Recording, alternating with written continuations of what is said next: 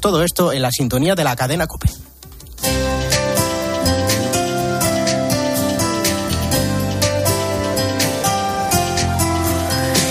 Pues la historia de hoy en el espejo es la de Chris Martin, el cantante de Coldplay, y el regalo especial que le hizo a unos novios, Jesús Luis Sacristán. Buenas tardes. ¿Qué tal, Iván? Buenas tardes. Pues sí, se le encontraron unos novios que preparaban su enlace matrimonial y que se llevaron la sorpresa cuando se hallaban centrados en lo que iba a ser la celebración tan esperada de sus vidas.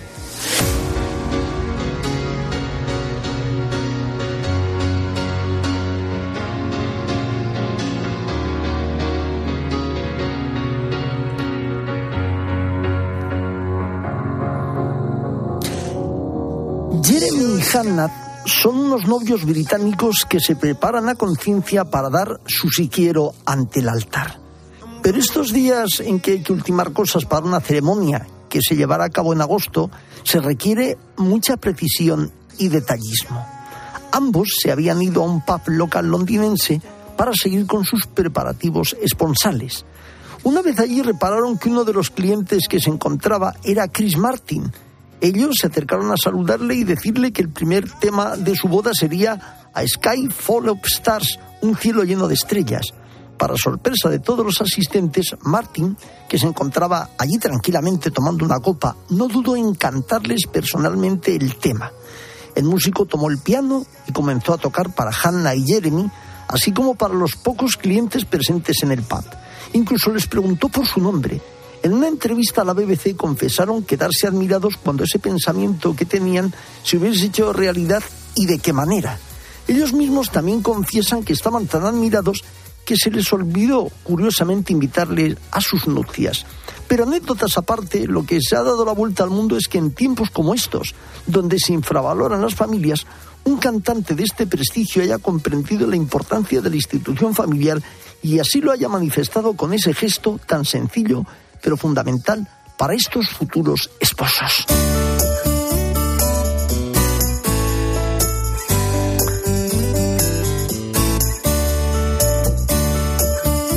Nos adentramos en el santoral de la semana en que comenzamos con la festividad del apóstol Santo Tomás, que no se celebra al coincidir hoy en este domingo decimocuarto del tiempo ordinario, en el que también vivimos la jornada de la responsabilidad del apostolado de la carretera.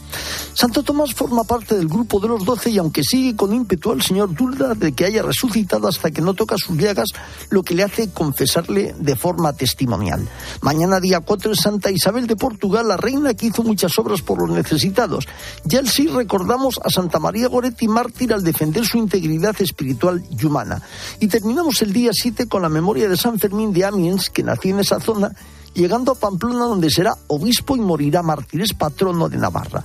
Este es a grandes rasgos el santoral de la semana. En mediodía, el espejo. Cope, estar informado. El verano es tiempo de descanso y todos lo aprovechamos para buscar este reposo. Carlos González nos da unas pinceladas para vivir este tiempo de estío. Charlie, muy buenas tardes. Muy buenas tardes, Jesús Luis. Ante las palabras de Jesús, acallo y modero mis deseos, como un niño en brazos de su madre. ¿Cuánto aporta una gota de rocío brillando en la mañana y la brisa que acaricia el corazón del mar? Y esa florecilla que nadie verá en un arcén?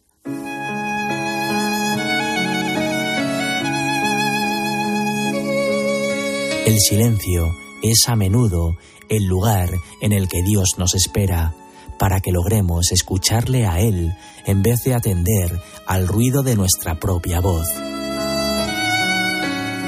El hombre es riquísimo y necesita una interioridad para pensar, para razonar, para, para ser persona. Y también nosotros necesitamos, como el ordenador, procesar las cosas. Y necesitamos un tiempo y una reflexión. Escribo estas líneas con el corazón sosegado al despertar del monasterio burgalés de la Cartuja de Santa María de Miraflores, al mediodía del convento de las Carmelitas Descalzas de Talavera la Real al atardecer del monasterio de Buenafuente del Sistal y al anochecer del monasterio benedictino de Leire. cabe que grites como los discípulos, Señor, sálvanos que nos hundimos. Despierta, Señor, tu poder y ven a salvarnos. Rincones habitados donde la belleza de militar en el amor templa el susurro de ese corazón que tan solo ama a Dios. Nadie va a una isla por caminos de tierra, nadie va al silencio por caminos de silencio. Jesús tiene poder de amainar el viento, de calmar las olas, de conducir a puerto. El Señor apaciguó la tormenta en suave brisa y enmudecieron las olas del mar. Y estos días de sol y de descanso, cuando el alma anhela reposar todo lo vivido, encontramos estos remansos de paz donde se forja la palabra, en el anhelo de eternidad, en la sed de un Dios con entrañas de madre. Si tú quieres, Señor, déjame sentir la calma y la seguridad de tu acompañamiento, aunque parece que duermes. Que no olvide el código de la naturaleza, de que después de la tormenta viene la calma, de que siempre que llueve escampa y de que la noche no puede al día.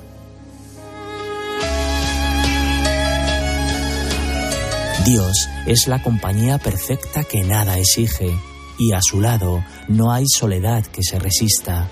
Por ello, si necesitas reposar todo lo vivido, todo lo sufrido, todo lo luchado y todo lo amado, déjate querer y retírate a uno de esos rincones que el Padre tiene reservado para ti, porque a veces las heridas del precipicio permiten usar la voz de corazones silentes para sacar las penas de su sitio. Tal vez es el momento de volver a la celda, la de dentro, la tuya, donde en silencio te espera anhelante la tierna sonrisa del amado. Que si alguien tiene que decir apostar por algo, es apostar por el amor. No hay otra cosa más importante que eso. Gracias, Charlie. Vamos ya con la actualidad. Eh, 12 minutos sobre las 2 de la tarde, una hora menos en Canarias. Eva Fernández, muy buenas tardes. Muy buenas tardes, Jesús Luis. Bueno, pues ayer hablábamos precisamente de ello y hoy ha sido una jornada intensa para el Papa Francisco en el Vaticano porque comenzaba a primera hora de la mañana con una misa para la comunidad congoleña en la Basílica de San Pedro, en la que les ha animado a poner paz y orden en el corazón. Sí, el Papa ha recordado que los cristianos se deben distinguir eh, de las demás personas por trabajar para llevar la paz, ¿no? Y, y explicaba que si por el contrario mmm, difundimos chismes y sospechas, eh, lo que creamos son divisiones y, ponemos obstáculos para la comunión y no estamos actuando en nombre de Jesús, ¿no? Eh, porque mmm, las personas que fomentan el resentimiento, incitan al odio, pasan por encima de los demás y no trabajan para Jesús, no traen la paz. Chi vive da agnello non El que vive como un cordero no ataca, se queda en el rebaño con los demás y encuentra seguridad en su pastor, no en la fuerza ni en la arrogancia, en la codicia del dinero y de las posesiones que tanto daño causan también en la República Democrática del Congo. El discípulo de Jesús rechaza la violencia, no hace daño a nadie, es pacífico y ama a todos. Y si eso le parece perdedor, mira a su pastor, Jesús, el Cordero de Dios, que así venció al mundo. Ha. Y fíjate, Jesús Luis, que al finalizar y al, y al iniciar la misa, el Papa ha utilizado dos palabras clave en lenguaje congoleño. Boboto, que es paz, y esengo, que es alegría. Es muy curioso eh, cuál ha sido la respuesta y escuchar al Papa hablando en congoleño. Vamos a escucharlo. Moto nama ma koyoka.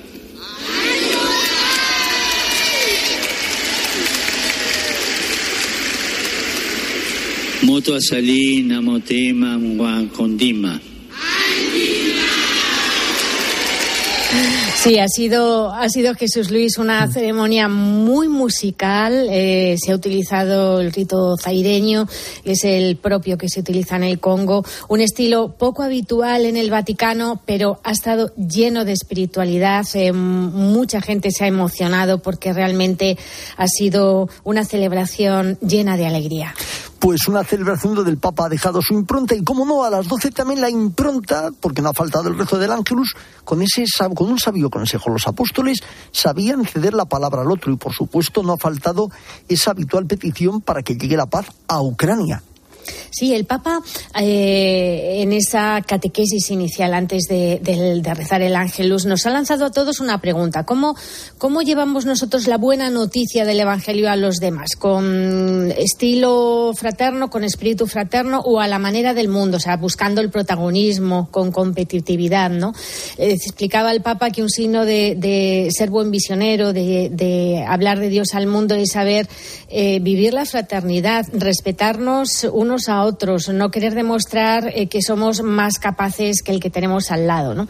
Y luego, efectivamente, mm, al finalizar el Ángelus, como decías, el Papa ha insistido en que la paz no se construye eh, en el equilibrio de las armas ni en el miedo recíproco y, ha pedido pasar de estrategias de poder político, económico, militar a un proyecto de paz global. Vamos a escucharlo. La crisis, de Ucrania puede convertirse en un desafío para políticos sabios, capaces de construir en el diálogo un mundo mejor para las nuevas generaciones. Con la ayuda de Dios es siempre posible, pero necesita pasar de la estrategia de poder político, económico y militar a un proyecto de paz global, no a un mundo dividido entre potencias en conflicto, sí a un pueblo unido entre pueblos que se respetan. Que se respetan. Se puede decir, Jesús Luis, que ha sido una de, sus intervenciones más contundentes sobre la situación actual en Ucrania. El Papa ha reiterado, ha recordado hasta en tres ocasiones que el mundo necesita más que nunca esa paz pues nos unimos, Eva, para que esa paz llegue al corazón de todos los hombres. Gracias a ti por el servicio puntual de esta actualidad de Roma y que tengas buen pranzo y arrivederci. Estupendo, igualmente. Feliz domingo a todos. Feliz domingo. Enseguida continuamos con más temas aquí en el espejo. En mediodía, el espejo. Cope, estar informado. Con el dinero no se juega y antes de tomar decisiones necesitas tener la mejor información. Como sabes, hemos conocido hoy el índice de precios al consumo adelantado de este mes de junio y es del 10,2%. En la práctica, lo que esto significa. Si tú hace un año ganabas 1.000 euros, hoy en realidad es como si solo ganaras 900. ¿Qué es, Fernando, la demanda inelástica? Pues se da cuando hay productos que no tienen sustitutivo. Pues me puedo tomar este tipo de refresco o me tomo una horchata ¿no? Tengo un sustitutivo. Hay productos que no tienen sustitutivo, el combustible, por ejemplo. Los lunes, miércoles y viernes a las 5 encuentras en la tarde de Cope con el profesor Fernando Trías de Bes la mejor explicación a tus preocupaciones económicas. Llega el verano. Llega el calor. Llegan las olas. Así que date una vuelta por el mar. Y si no lo tienes cerca, en 13 te lo acercamos. No hay un minuto que perder. Bien cerca. Tenemos que nadar un rato para salir de aquí. Cine de verano. 13. El verano es nuestro.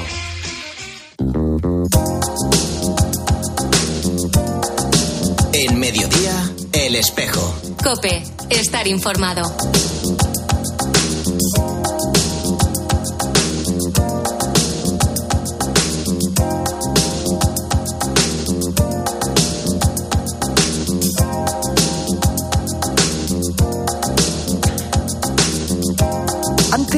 Nuestro compañero Carlos González Charlie nos hablaba de un verano diferente. Ahora nos acercamos hasta otra iniciativa para este periodo, que es la Fundación Jesús Abandonado que en la diócesis de Cartagena propone un proyecto solidario. Vamos a hablar con Daniel López, director de la Fundación Jesús Abandonado. Daniel, muy buenas tardes. Muy buenas tardes, Jesús Luis. Bueno, lo primero que te quiero preguntar es explicar para todos los oyentes el origen de esta fundación que afuera del micrófono me decías que está conectada con la orden hospitalaria. Sí, eh, el origen es la diócesis, pero don Javier Azagra, eh, muy querido en la, en la región de Murcia, en la diócesis de Cartagena, ya hace 30 años, eh, este mes de junio, hemos cumplido, ha cumplido la orden llamó a la Orden Hospitalaria de San Juan de Dios para que gestionara y liderara el proyecto de la Fundación Jesús Abandonado. Y desde entonces se ha producido una simbiosis de diócesis con San Juan de Dios y, el origen, pues bueno, eh, a día de hoy es una institución muy querida en la, en la región de Murcia. Mm. Y bueno, además del origen de la fundación, ¿por qué se escogió este nombre? ¿Por hablar un poco más del sentido de Cristo en la cruz, compasivo con los necesitados? ¿Tiene alguna impronta el nombre como tal?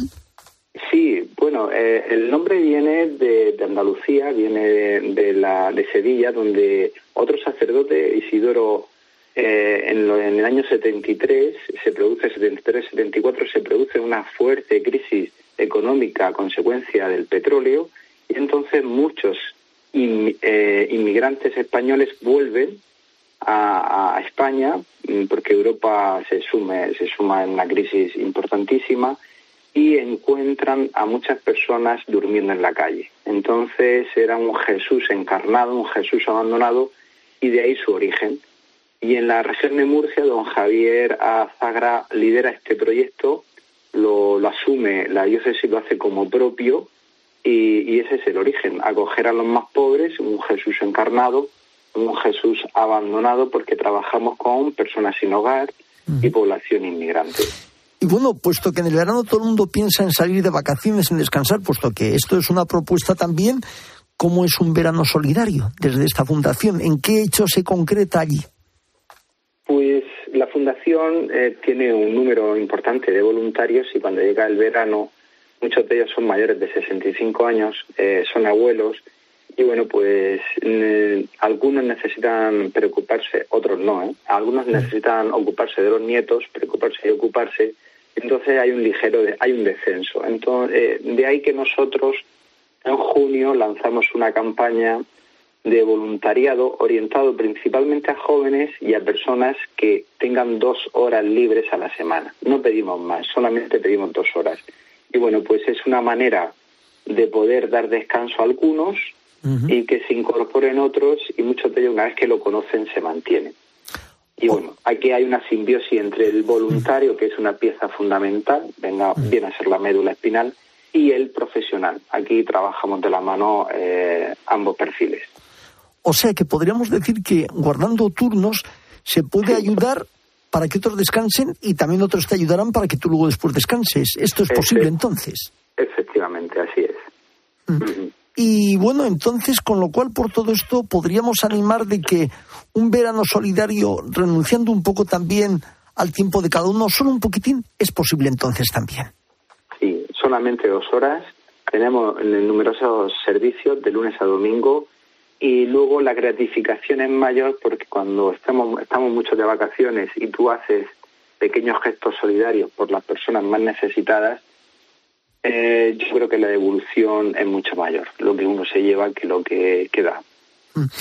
Además de esto, en el verano, el resto del año, ¿qué otras iniciativas tenéis en marcha solidarias? Cuéntanos un poco cómo es el resto del año Jesús abandonado. Pues son 365 días tenemos numerosos recursos, no cerramos ningún día del año, trabajamos todos los días del año, de lunes a domingo. Es decir, ni tan siquiera el día de Navidad o de Nochebuena o de Reyes, por ejemplo. No es el día más de los días más importantes y más duros. Eh, Nochebuena, por ejemplo.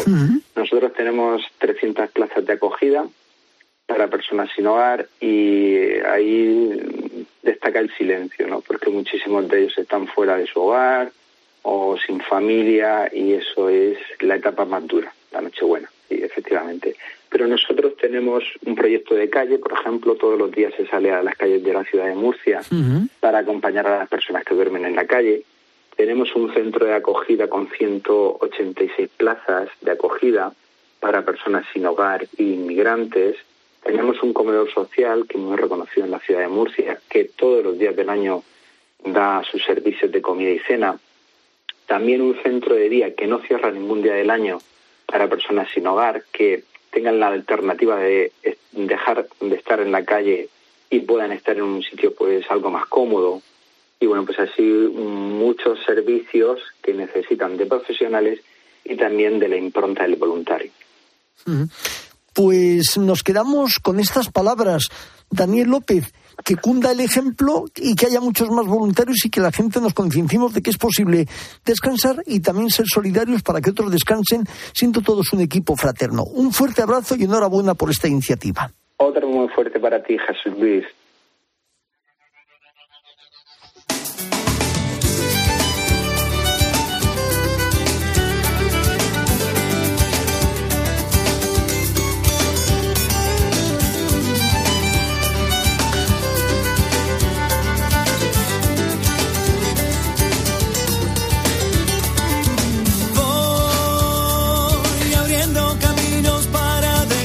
Nos vamos hasta Buenos Aires. Esteban Pítaro, muy buenas tardes.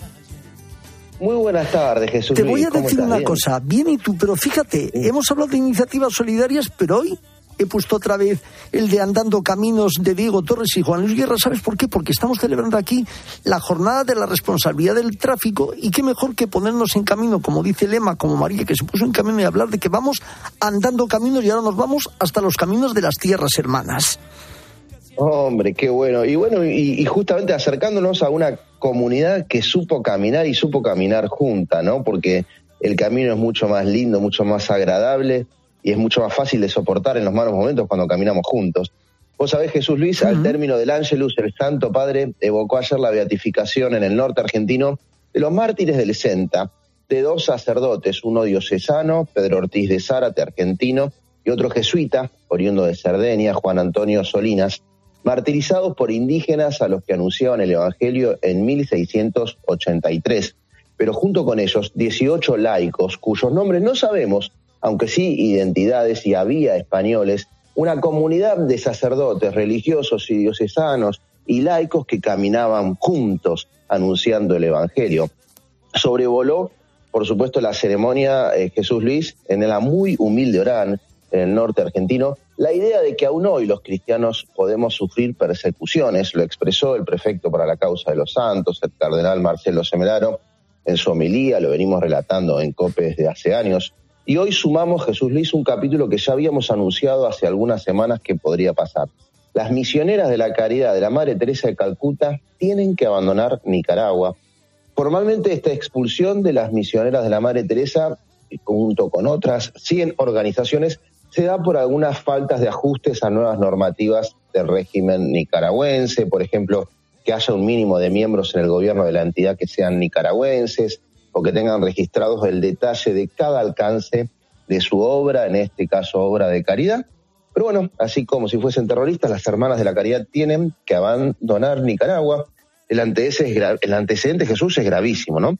Porque los motivos por los que se expulsa a estas religiosas tienen que ver con el ADN cristiano, como si el samaritano no hubiese tenido permiso para levantar al herido al lado del camino por ser samaritano o por dedicarse normalmente a otra cosa. No cesa la hostilidad contra la iglesia en Nicaragua, con obispos que tuvieron que abandonar el país, con congregaciones expulsadas, con sacerdotes asediados, y de todo eso que no nos enteramos, Jesús Luis, no sabemos. Decía el cardenal Semeraro en la beatificación de los mártires del Senta que cuando se trata de hijos e hijas de la iglesia que son perseguidos y ejecutados por odio a la fe o también a una virtud infusa o por la justicia practicada por amor a Cristo, entonces emerge una nueva clave de lectura que Tertuliano expresó con esta clásica sentencia. La sangre de los cristianos es una semilla.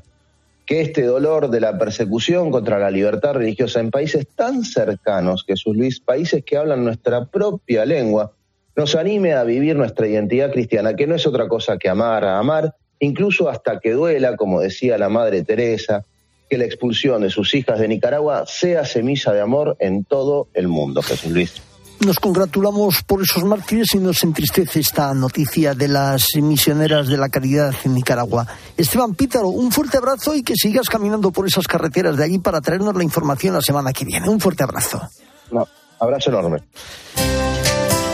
Y no hay tiempo para más. La semana que viene volvemos, ya saben, a las 2 de la tarde. En la producción estuvo Jesús García Ercilla y en el control técnico David Tornova y en el central Yolanda Sánchez. El espejo no termina, gira. Ahora nuestro reflejo se abre hacia mediodía cope con toda la información nacional e internacional que nos está Iván Alonso. Iván, buenas tardes, ¿cómo está la actualidad? Buenas tardes de nuevo, Jesús Luis, en este domingo en el que vamos a explicar qué está pasando realmente con el coronavirus en nuestro país. Vamos a contestar preguntas como, por ejemplo, ¿quién debería ponerse mascarilla ante el aumento casos o qué hacer en caso de cogerlo? las recomendaciones actuales, lo que dicen los expertos, los que saben. Y también estaremos de nuevo en varios aeropuertos españoles para ver cómo continúa esa nueva jornada de huelga, esta vez de los tripulantes de cabina de EasyJet. Es la tercera jornada consecutiva.